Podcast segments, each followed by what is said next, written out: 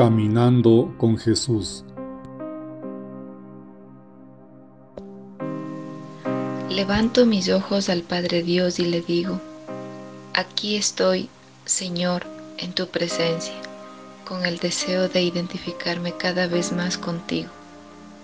Que tus deseos sean también los míos, que lo que te conmueve sea también lo que a mí me conmueva concédeme la gracia de tener un corazón compasivo semejante al tuyo.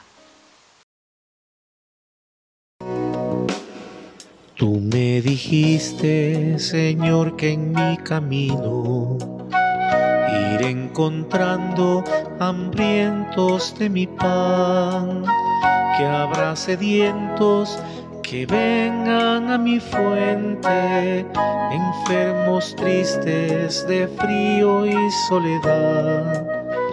Tú me dijiste que sufres en el pobre, que estás desnudo o no tienes libertad que en el anciano que espera tú me esperas y en ese niño de hambre morirás.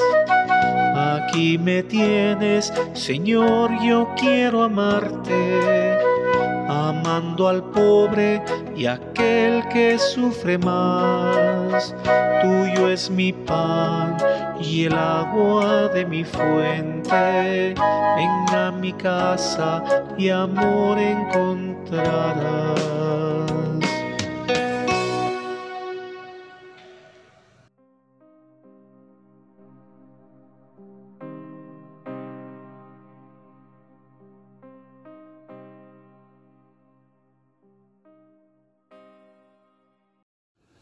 El Evangelio de hoy es de San Mateo. Estén pues atentos porque no saben qué día llegará su Señor. Entiendan bien que si el amo de casa supiera qué hora de la noche iba a venir el ladrón, estaría en vela y no lo dejaría asaltar su casa. Lo mismo ustedes estén preparados, porque a la hora en que menos piensen vendrá el Hijo del Hombre. Pórtense como el criado fiel y prudente, a quien el Señor pone al frente de su servidumbre, para que les dé de comer a su debido tiempo. Dichoso ese criado si al llegar su señor lo encuentra haciendo lo que debe. Les aseguro que lo pondrá al frente de todos sus bienes.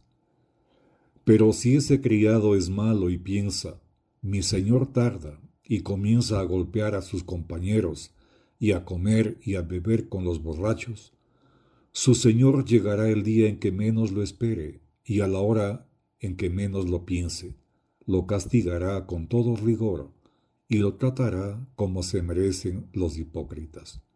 Entonces llorará y le rechinarán los dientes.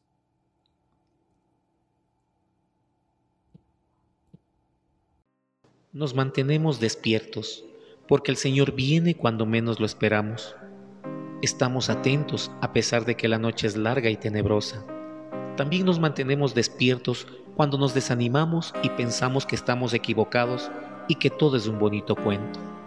Velamos para no dejarnos abrumar por las cosas que tenemos que hacer, por la crisis económica, por las dificultades en las relaciones y los afectos. Mantenemos la vigilia para no juzgarnos por las preocupaciones o las ilusiones. Vigilamos como quien sabe que la vida no termina aquí, en este fragmento de eternidad en el que nos encontramos y en el que nos ha puesto Dios. Velamos sobre todo para no ser víctimas del desánimo generalizado, la resignación colectiva, el cinismo imperante. Y mientras velamos, oramos, con una oración intensa y fecunda, verdadera y diaria, que recurre a la palabra de Dios para hacer la vida en las decisiones cotidianas. Velamos para no ceder. El Señor viene cuando menos lo esperamos. Viene a nuestra alma y llega al final de nuestra vida biológica.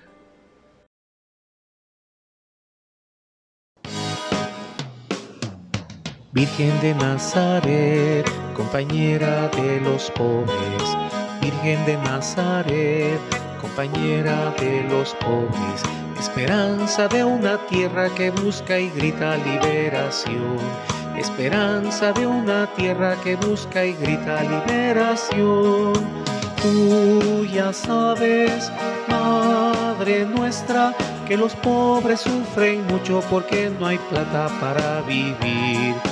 Mientras otros, unos pocos, son los dueños del dinero de nuestra tierra y del país. Virgen de Nazaret, compañera de los pobres. Virgen de Nazaret, compañera de los pobres. Esperanza de una tierra que busca y grita liberación. Esperanza de una tierra que busca y grita liberación.